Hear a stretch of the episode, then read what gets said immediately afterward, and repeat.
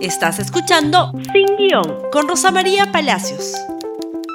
Muy buenos días y bienvenidos nuevamente a Sin Guión. Hoy día empezamos y terminamos la semana trágica en términos de números para la pandemia.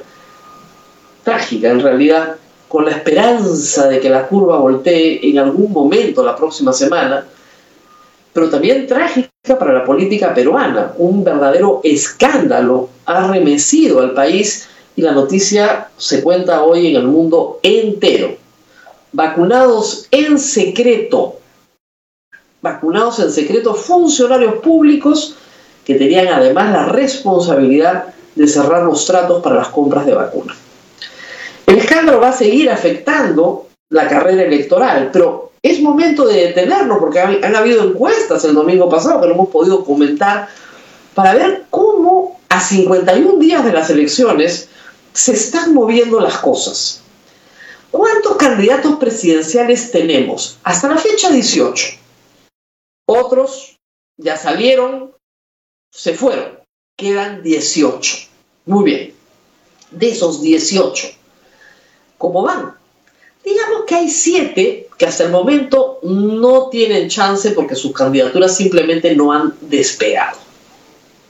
Para bien o para mal, son estos siete, los voy a leer. Frente Amplio, Democracia Directa, Perú Libre, RUNA, UPP, PPC, Perú Patria Segura.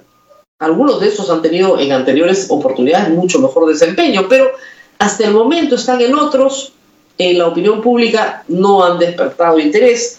Digamos que de los 18 hay siete candidaturas que están fuera. De las 11 que quedan, podemos dividir en dos grupos los seis que están jugando duro, digamos, y los cinco que van rezagados, pero todavía no desahuciados, digamos. En los que van jugando duro tenemos a Verónica Mendoza en Juntos por el Perú, a George Forsyth de Victoria Nacional, a Johnny Lescano, muy importante en Acción Popular, todavía Julio Guzmán en el Partido Morado y Keiko Fujimori en Fuerza Popular. El otro pelotón que va pegado tiene cinco, que son Alianza por el Progreso con César Acuña, el Partido Nacionalista con Ollanta Humala, Somos Perú con Daniel Salaverry y Avanza País, ¿no es cierto? En el primer grupo hay que poner a renovación con eh, López Aliaga. Y hay que explicar por qué, porque están sucediendo cosas muy interesantes. Tal vez lo más interesante de las últimas encuestas es la tendencia confirmada de la caída de George Forsyth. ¿Puede George Forsyth hacer algo para revertir esto? Sí, hay muchas cosas que se pueden hacer en una campaña. Él había decidido jugar al muertito, no aparecer. Le ha ido mal. En la última semana ha tenido que aparecer. ¿Estas apariciones lo mejoran? Lo dudo. El día domingo apareció en Cuarto Poder con una gorrita, ¿no es cierto?, en una actitud juvenil, pero no lo hacía presidenciable. Justamente su problema es tratar de demostrar que siendo joven es formal y es serio. Informalizarlo no lo ayuda. Lo hemos escuchado en el debate en el CADE, en que habían cuatro de los seis que yo creo que son interesantes. No estaba Johnny Lescano, que creo que le ha convenido no estar, pero en fin. Estaba eh, Forsyth, la verdad, bastante Em, como le diríamos, entrenado. Yo yo diría que sobreentrenado y en muchos momentos parecía claramente que estaba leyendo un discurso que otros habían preparado para él, pero que él no creía ni remotamente. Es decir, no hacía suyo el discurso, porque en realidad no son sus temas. Keiko Fujimori, también en el debate ayer, mano dura, mano dura, mano dura y mano dura. ¿Por qué? ¿Por qué en medio de una pandemia ofrecer mano dura a gente que está sufriendo tanto, enterrando a sus muertos, en fin? Porque López Aliaga le está quitando votación por la derecha. El problema es que Keiko Fujimori ahorita no es Verónica Mendoza ni Forsyth, es López Aliaga. Su mismo grupo electoral está viendo una alternativa que está creciendo y la ella está decreciendo. Y puede ser que ninguno de los dos pase a segunda vuelta. Uno está fagocitando al otro.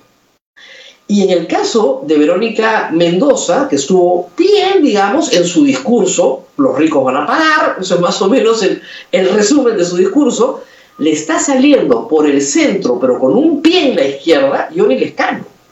Johnny Lescano se está llevando el voto del sur. Un tercio del país siempre ha votado a la izquierda. Verónica Mendoza era la candidata que dejó fuera a Marco Arana, a Democracia Directa, al Runa, Perú Libre, a todos. Ella venía sola por la izquierda, cabalgando tranquila, segura en segunda vuelta. Y de repente aparece Johnny Lescano, que tiene la ventaja de ser el mejor parado en esta campaña. ¿Por qué? Porque tiene un pie en la izquierda y tiene un pie en el centro.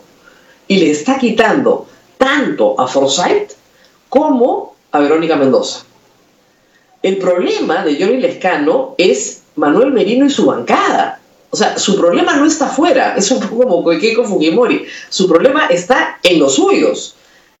El problema más grave de Johnny Lescano es Manuel Merino y su deseo de ser restituido como presidente en medio de esta semana espantosa.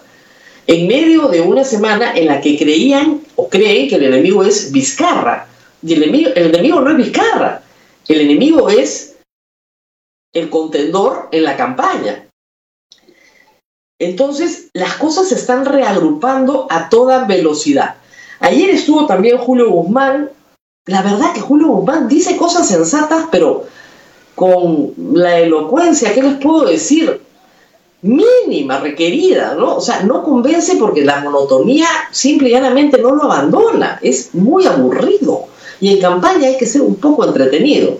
La verdad que las cosas no le están funcionando del todo bien y por eso está tan atrás. Johnny Lescano, la siguiente expuesta, probablemente esté por encima de Forsyth.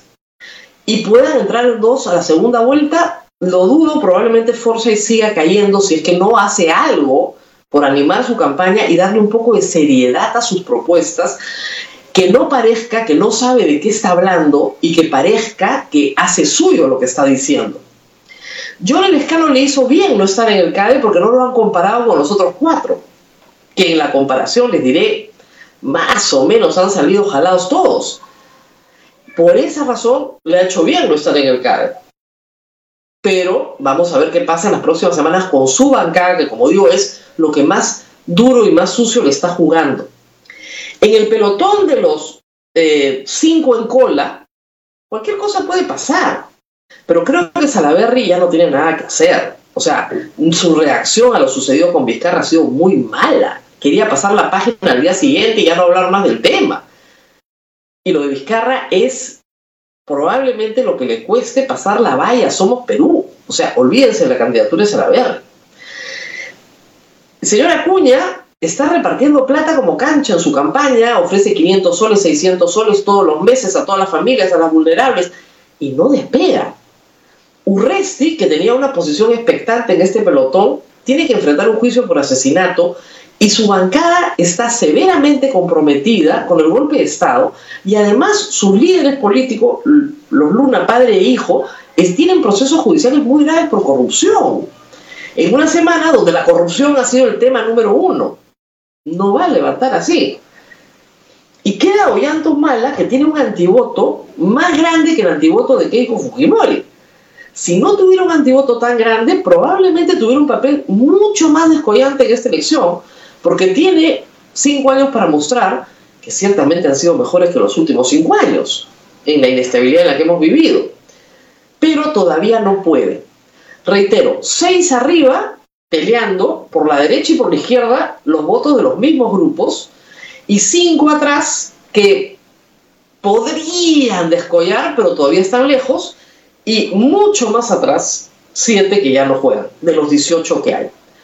El tema es que de esos 11, digamos, que podrían jugar, dos pasan. De esos seis que estamos poniendo arriba esta semana, dos pasan. ¿Qué dos van a pasar? Muy difícil saberlo en este momento. Nadie se los puede asegurar.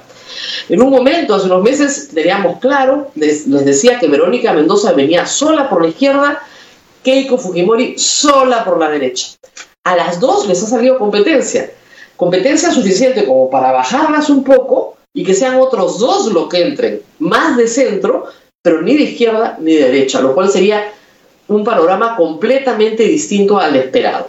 Reitero, esto es solamente un análisis electoral, falta mucho tiempo, faltan 51 días, y eso en una campaña política es la vida eterna, sobre todo en medio de una pandemia, una crisis económica, en medio de todo lo que está sufriendo el Perú por las terribles circunstancias que nos han tocado eh, vivir y en las que tenemos que enfrentar una campaña electoral muy, pero muy difícil. Así están las cosas, vamos a ver cómo sigue la opinión pública en las encuestas y seguiremos analizando con ustedes cómo se mueve el escenario electoral y qué hechos lo afectan. El vacunagate yo creo que afecta severamente a todos en mayor o menor medida y eso lo vamos a ver en la siguiente encuesta. Muy bien, nos tenemos que despedir. Tengan un buen fin de semana, nos reencontramos nuevamente el día lunes, pero mientras tanto compartan este programa en Facebook, Twitter, Instagram y por supuesto en YouTube. Nos vemos el lunes. Gracias por escuchar Sin Guión con Rosa María Palacios. Suscríbete para que disfrutes más contenidos.